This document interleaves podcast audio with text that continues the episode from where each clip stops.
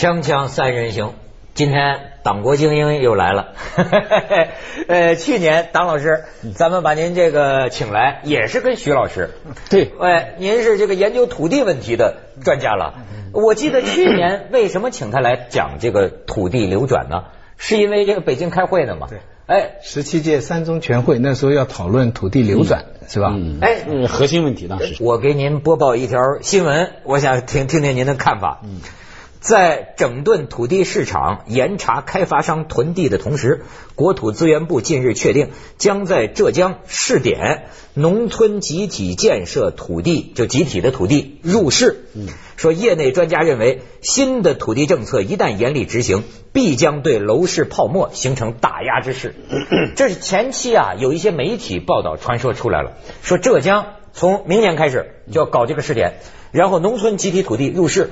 最后做到要跟国有这个土地啊同地同价同权，说这个那那些就不能靠着提供土地来这个抬高房价了嘛，房价就可以得到抑制。但是呢，最近国土部有一个什么所长又在解话，就是说啊，大家对这个有误解，好像这个试点呢也不是等于可以叫农地入市，嗯，这该怎么理解呢？对我农地和建设用地不一样。嗯嗯，我们的这个农地的流转呢，一般是我们是在农民之间流转，尤其是不能把它转为建设用地。所以这个肯定，如果是简单的讲农地，说建设用地入市，哎，把它说是农地入市，那当然不合适啊。他现在讲的就是农村的那些宅基地啊之类的，哎，要来买卖。对，那这个算算是农地入市吗？呃，广义的说他们是农地，但是我们一般的讲农地的时候是指农业用地。嗯，其实就是现在讲试点这个地，这这个东西，它是就是指的那个非农用地，哎，它大体包括这样几个部分，就是一个是呃农户的宅基地，包括上面的房子，嗯，再是这个原来搞乡镇企业，乡镇企业占一些地，还有不能作为农地的一些废弃地，它在村庄里头，这个废弃地的比例挺大的，所以这些是一个潜在的可以交易的资源。嗯，但是我不太赞成，就是说，好像这个对房价马上就有打压之势，我觉得这个不可能，长期会，对吗？这土地供应总体上说增加了嘛？那么短期内供应增加不会太明显，为什么呢？嗯，因为这我们要知道，就是中央的这个试点政策出台之前，有些省已经在私下交易了。我们过去有很多小产权房，啊，就是把集体的一些建设用地用来盖房，它已经有这个房子了，已经开始交易了。尤其在其他一些地方，这个交易量还比较大。哎呦，这个我还真得代表身边一些朋友问问你。嗯，我发现他们最关心的什么农地不农地的，他们最关心的是郊区的，嗯，那个地，小产权，农村里的地，小产权房能不能合法？三十年。呃，前一阵呢，突然我就感觉他们紧张，说这个事情怎么办？甚至还说找找找找关系、找路子，就说这个事情要不给咱铲平了、收走了怎么办？嗯，他最近又听他们说呢，哎呦，不担心了。甚至还有的人跟我说，在哪儿啊？昌平的山里啊，我买了三十亩地啊，都都我我我自己在那儿盖房子。我说这个咱东西不怕嘛？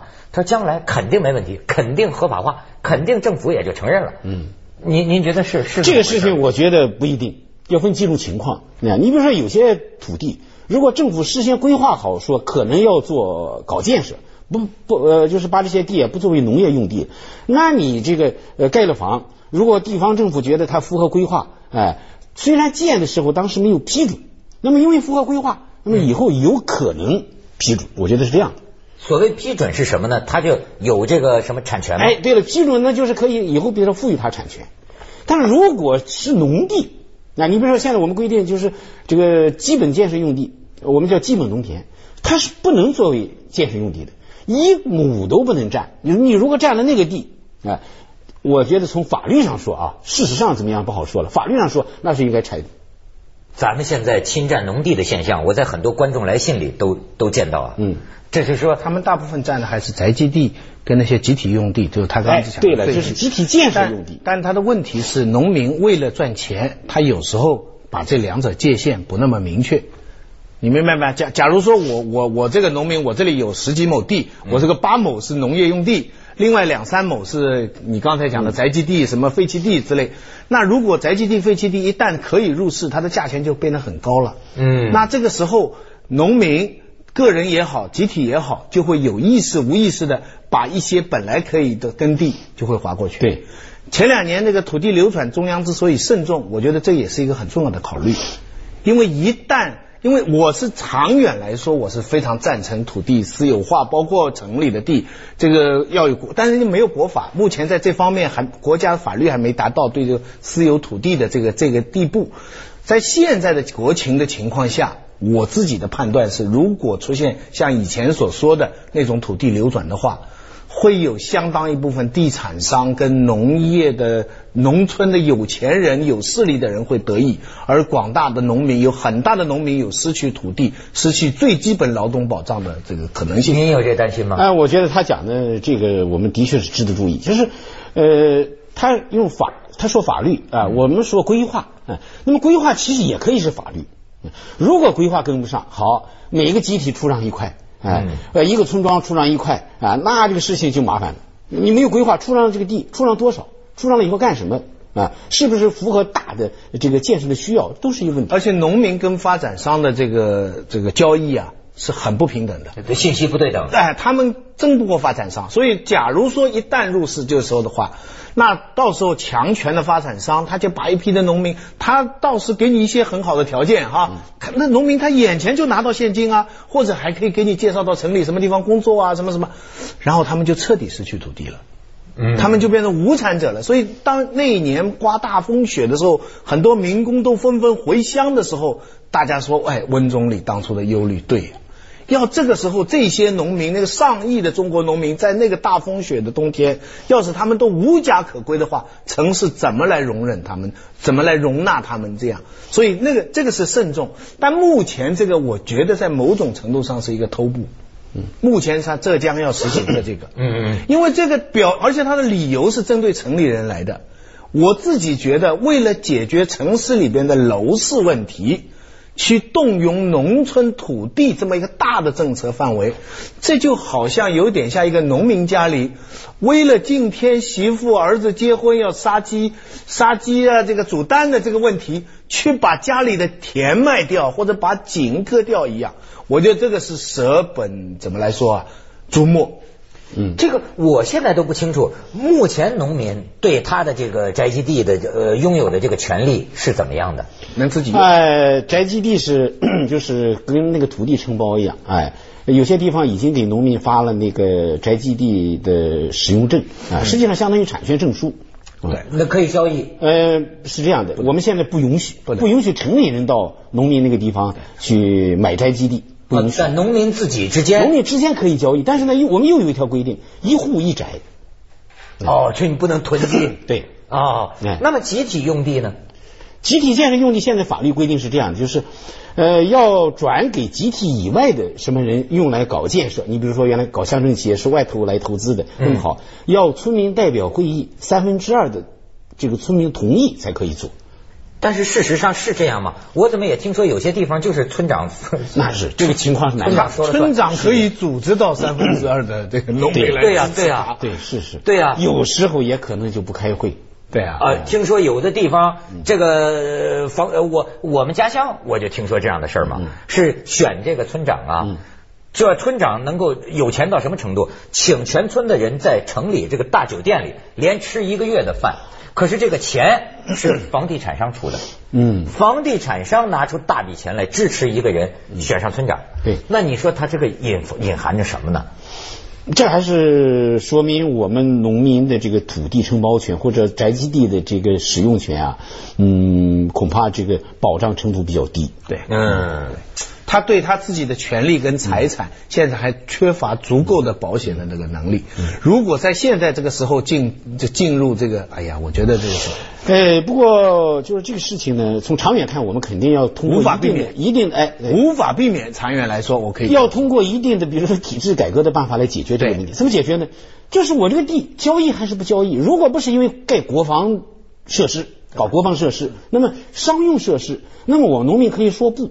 一定要赋予他这个权利。那么有了这个权利，那这个开发商就会受到约束。但但农民有这个权利，但是他有做出这个选择的知识、信息和这个这个背景吗？哎，这个事情呢，就是我的意思，就是我们要公共部门要替农民说话。哎，你是公共部门，你一定要通盘考虑整体利益的这个协调，所谓和谐社会啊。嗯啊，你公共部门不帮农民，那谁帮你？哎，这个点到公共部门了。咱们先去一下广告，锵锵三人行，广告之后见。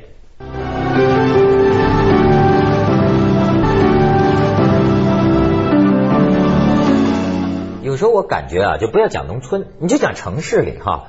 比如说这个，呃，好比一个小区居民都知道，呃，要有一个业主委员会。嗯。可是呢，大家比如说碰到纠纷、碰到问题的时候，就是发牢骚、骂娘。可是我后来才知道，有一半的小区都成立不起这个业主委员会，你明白吗？这个居民呢，他根本也不大去参加。那就何况我就在想，何况你说这个农民，你让他。怎么三分之二的这个村民能够通过 这种民主的意识，或者对自己的这个呃权利的这种认识？嗯，很多人就是讲嘛，这个农民他天生的他有这么一个教育文化水准的问题。不是，还有一个就是农民跟我们一样，谁都是自私，谁都想要钱。对，我们希望房子住的大，他也希望钱来的多，这个是人性。你站在农民的立场上，你也这样做，对不对？你都希望你能够，我辛辛苦苦种田，一年赚一万。我现在突然这个地一下出去就有一百万，我能活一百年吗？我现在得到一百万，我这个地一百年都是拿不到那么多钱的，对不对？但农民做这个选择是很正常。所以我说啊，就是刚才你们讲的这个事情啊，它说明一个道理，就是有些东西是不能靠投票来解决的。哦，哎，我老家爱讲一句话，就是好些事情不能，有些东西不能交易，比如人的器官，我们规定不能交易，因为交易弊端大。还有些东西呢，不能靠投票来解决。像土地，农民的土地承包权这个东西，我赞成他的那个说法。我们就是要把它转化成农民的财产权。我可以说不，你不能三分之二投票就把我的地就拿走了。就像我们家里电视机一样，这个单元的居民投票把你家里的电视机搬走，这是不行的。对对对，我们一定要让给农民那个权利，让农民可以说不，除非是公共建设、公共部门，比如说我们要修铁路啊，或者说我们要搞一些什么安全设施啊，那么。好，要征这块地，那么就要有程序，要有一套法规。哎，如果农民不同意，那么我们可以通过法治的途径来解决问题。但问题问题不是出在三分之二这个投票不对，问题在于我们担心的是农民他在一定程度他丧失了他自己行使这一票的权利，因此他这个三分之二没有代表他三分之二的实在的利益。我的意思是说，土地，呃，这个城里的地这么贵。农村的地既然是可以廉价，迟早用各种各样的方法，至少在郊区这一带啊，它迟早总会有各种各样方法入市的。但是呢，这个东西呢，目前条件不成熟。我总觉得根本的方法，我们长久要落实真的私有制的话，就是这个从基层开始的这个民主权利、民主知识。每个人个人捍卫自己权利的这个这个资格跟他这个能力要慢慢的健全起来，使得一个贪污的村长不能强奸我们村民的名义，对不对？很多时候做这个田野调查，对这个村里的选举啊或者什么有什么认识？村里的选举是这样的，就是呃，我是注意到啊，特别是我们的这个我们叫什么各级党委啊，如果他们重视选举的情况就比较好。啊，如果他们要是不重视，那这个就就就可能流于形式。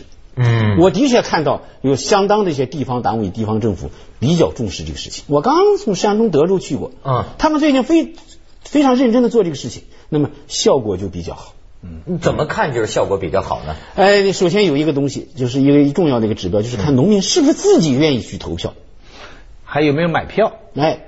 对，那买票这很重要。台湾就是因为没有党的正确领导，所以出现大量的买票的情况。这 个这个，就是你不愿意去投票，那这个有些人就想得票，那他可能又要想一些办法。对对对。如果说是，就有时候农民啊，他就是说真正的要是民主这个政治发展到一定程度，他可能你给他那点钱，他他不需要的。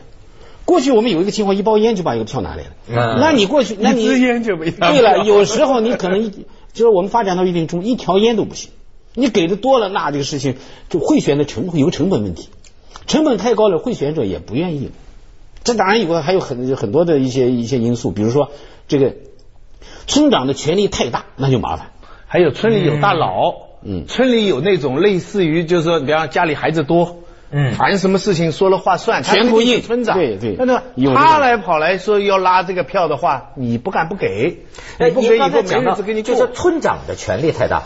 呃您觉得他太大的权力哪些显得大了？一个我老在讲这个话，村长的权利或者我们实际上就是村的支部书记啊，就是那个呃掌权的他们党的党的基层单位，最重要的一个权利就是对土地的控制。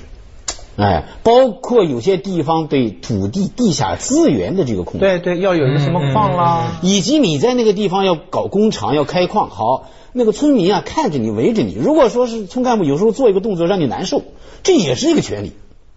我可以让农民，我可以给农民做一些工作，让农民不给你找麻烦。我要让农民给你找麻烦，那你这日子不好基于过。群体实践。哎呦，所以说啊，他们说什么权力寻租啊，那他倒提到一个思路啊，就是说，那你是不是要给他那么大的权利？如果分走他一部分权利，那他寻租的空间也小。那那那是啊，但是你觉得这种权利能能分到哪儿去呢？哎，这个事情我就是老早我就爱讲一句话，我们的村里边的干部只一一样，只让他拥有那个公共服务的这样一些权利、这样一些责任就行了。我们尽量该推行啊、所有权改革的，我们就搞所有权改革；能让农民所有的，我们就不要让它变成公共的所有。对对对对，啊他不能够代表农民跟地产商去谈谈。对了，对了，这个就可以好了地产商你要用这个地好，那你就是有些人说成本高，成本高也没办法，就是一户一户的地，对啊你不找我，而且这个前提就是符合国家的法律，符合规划，在这个前提下，你还要找我。对你还要每一家农民都要有有实际的。所以为什么咱们这个新闻里经常出现某些乡下地方、基层地方出这种土皇帝、地方一霸、恶霸？说是什么土地集体所有，其实就是村长所有嘛。你实际上是他在说跟人做交易嘛。农民傻乎乎的，这也也不知也不知道什么。农民有时候他其实倒也不傻，但是呢，他可能个个都小聪明，但合起来就会傻。哎，对这个事情就是所谓的那个那个叫囚徒困境，对哎，就是每一个人都做出正确的决策，这个合起来呢，就就做出个糊涂的决定。哎，对。哎呦，但是。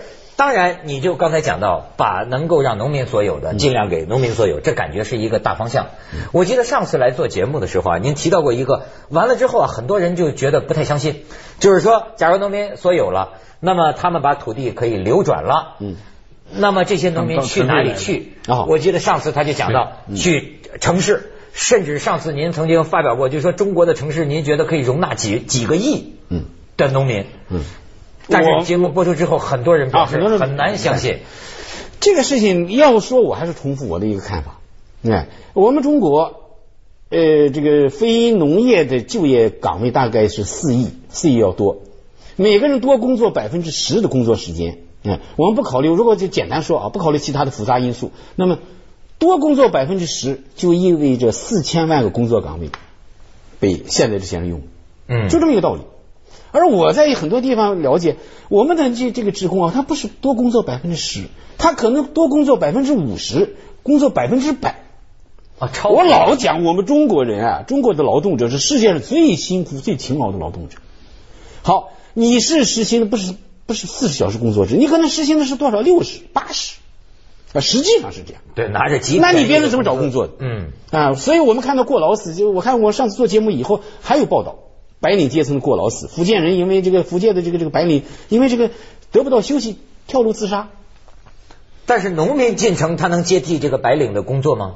这个事情是个培养的过程。哎，我们现在农村啊，我们这个农民啊，农村农民当中有很聪明的人啊，有些岗位，你比如说那个我们说这个焊接，焊接这个培训了以后啊，他这个呃这个这个焊就是工作做的会很不一样。我们一些高级焊接工，他就是从农民工当中培养起来的。你的意思是说，现在四亿的城市人口里边，他们的工作量都超载了。呃，平均来讲肯定是四十小时以上周工作时间。可是另外一些人，他们认为就是说，其实有很多人现在是养着的，那当然有这样的人，特别是公共部门。能腾出几千万个位置，让那些失去土地你想，我们现在打个折扣啊，嗯。就是我们说公共部门，就是我们特主要是政府部门、事业单位，我们把这些抛开啊，我们算三亿，那你每个人多工作百分之十，还是三千万工作岗位。嗯。因为就市场化的这个部门工作时间都长，包括你们，我认为你们的工作时间超过八小时。没错没错，我需要找一个农民分担一下，对 对，把他的地给卖了。对，锵锵三人行，广告之后见。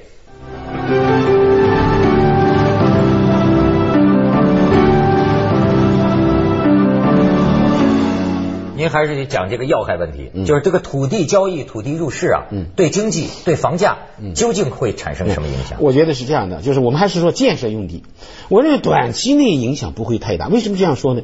有些人讲十七万平方公里的农村建设用地，其实它多少呢？我们或者是换句话说，是两亿五千万，呃，这个两亿五千万亩，其中两亿亩是农民的宅基地。嗯哎，这个东西一下子要转化成盖楼房的那个地，那是不容易的，这是一个，对吧？哎，然后呢，还有些乡镇企业的占地，还有些废弃地，我估计乡镇企业的占地大概在两三千万亩，而这个亩数有些地已经被占着，啊，它也不能交易，所以现在不要我们不要太乐观。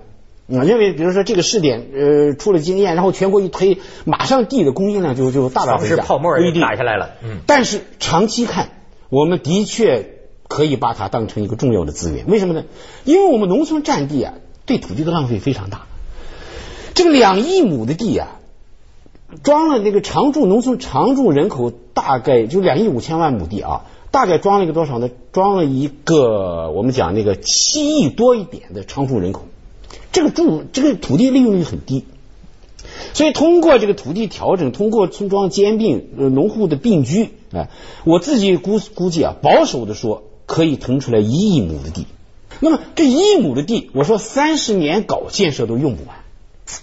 对呀、那也不会弄出什么帝王，这创了什么天价了。但是呢，我倒是、呃、还有这样的看法，就是我并不赞成这一亿亩的地都用来搞建设。为什么不赞成呢？就是我主张其中有些地可以复垦，搞成搞成种粮的地、种菜的地。咱不是保十八亿亩的耕地吗？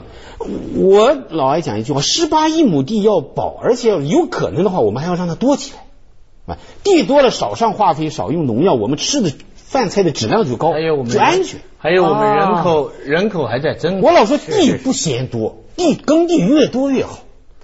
那么耕地越多越好，那么好建设用地不够怎么办？这是一个假命题。为什么是假命题？我的观察，我们的城市建设用地本来就不少。上海市，上海市在我们建新中国成立初，一平方公里人可以达到六万。我们现在全国城市建设用地一平方公里多少呢？不到三千。接下来为您播出《走向我们的大量的地其实没有得到很好的利用，再加上最近地也浪费。你你你想想，香港楼价这么贵。